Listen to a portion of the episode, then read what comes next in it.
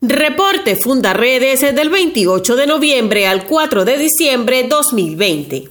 El director de Fundaredes, Javier Tarazona, compareció ante la Fiscalía del Ministerio Público, donde además de responder las interrogantes del fiscal, presentó información detallada de la existencia de pistas clandestinas para narcotráfico en el país. Alertó a la comunidad internacional que desde las instancias oficiales en Venezuela judicializan, persiguen e intentan silenciar a quienes se atreven a denunciar este tipo de situaciones. La pasada semana, Fundaredes señaló la existencia de al menos 70 pistas clandestinas que funcionan vinculadas al tráfico de estupefacientes en 15 entidades del país.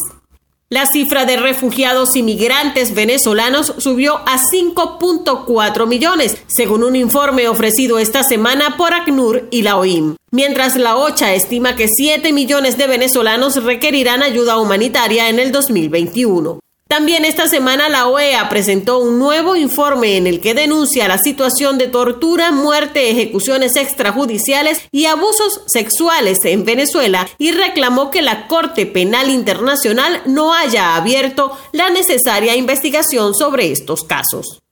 Fundaredes presentó su nueva iniciativa ecológica denominada Proyecto EPA, que desarrolla en alianza con un pool de organizaciones ambientalistas que conforman una plataforma organizacional dedicada a la educación, la producción sostenible y la conservación. Con ello como marco se desarrolló el foro virtual Arco Minero y Cambio Climático Impacto en la región, el cual contó con destacados ponentes nacionales e internacionales que pusieron en evidencia los efectos nefastos de la explotación ilegal de oro en el más importante pulmón natural del mundo. Fundaredes documenta a diario las vulneraciones de derechos humanos que ocurren en Venezuela durante la pandemia por la COVID-19. En medio de este escenario, un inventario realizado por el Ministerio de Salud indica que los 47 hospitales centinelas solo cuentan con 8.306 camas, lo que representa apenas 0,3 por cada mil habitantes. Sumado a ello, en todo el país se reportan las deplorables condiciones en que se encuentran los servicios públicos de salud. En Apure hace ya cinco años que la morgue no funciona. La situación de la COVID-19 agravó aún más la emergencia de los niños del Hospital JM de los Ríos y otras instituciones que atienden a pacientes con enfermedades crónicas y catastróficas para los cuales no hay adecuada disponibilidad de tratamientos en el país. La cifra del personal médico fallecido a consecuencia de la pandemia ya ronda los 300 garenos.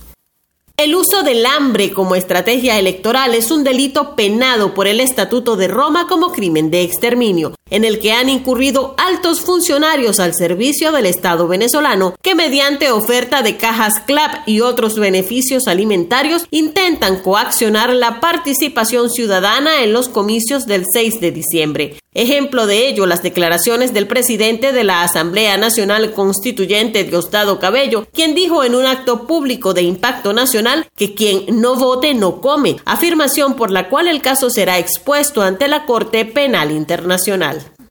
Fundaredes denunció con detalles ante el Ministerio Público la actuación de grupos armados irregulares que ejercen presión, financian y apoyan activamente para tratar de impulsar bajo amenazas la participación ciudadana en las elecciones parlamentarias de esta semana, precisó que la organización ha recibido denuncias de cómo en los estados fronterizos miembros de la disidencia de las Fuerzas Armadas Revolucionarias de Colombia FARC y del Ejército de Liberación Nacional ELN intentan forzar el voto de los ciudadanos.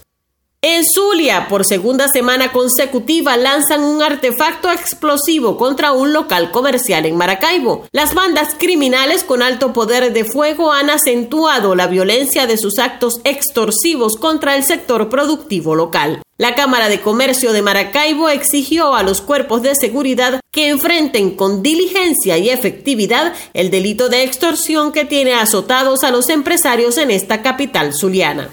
En Apure continúan los secuestros de ciudadanos colombianos que posteriormente son pasados a territorio venezolano. Esta semana una adolescente fue detenida en el Nula con un bebé de pocos días que había sido reportado secuestrado en Colombia desde el pasado 28 de noviembre. En Táchira, la frontera cerrada es aprovechada por grupos armados irregulares que controlan el paso de migrantes desde Venezuela hacia Colombia por las trochas y les cobran para permitir su tránsito por estos lugares. En esta zona de frontera delinquen grupos armados como el ELN, disidencias de las FARC, los rastrojos y otros actores al servicio del narcotráfico. Comparte, ayudemos a vencer la censura en Venezuela. Consulta esta y otras informaciones en nuestro portal www.fundaredes.org.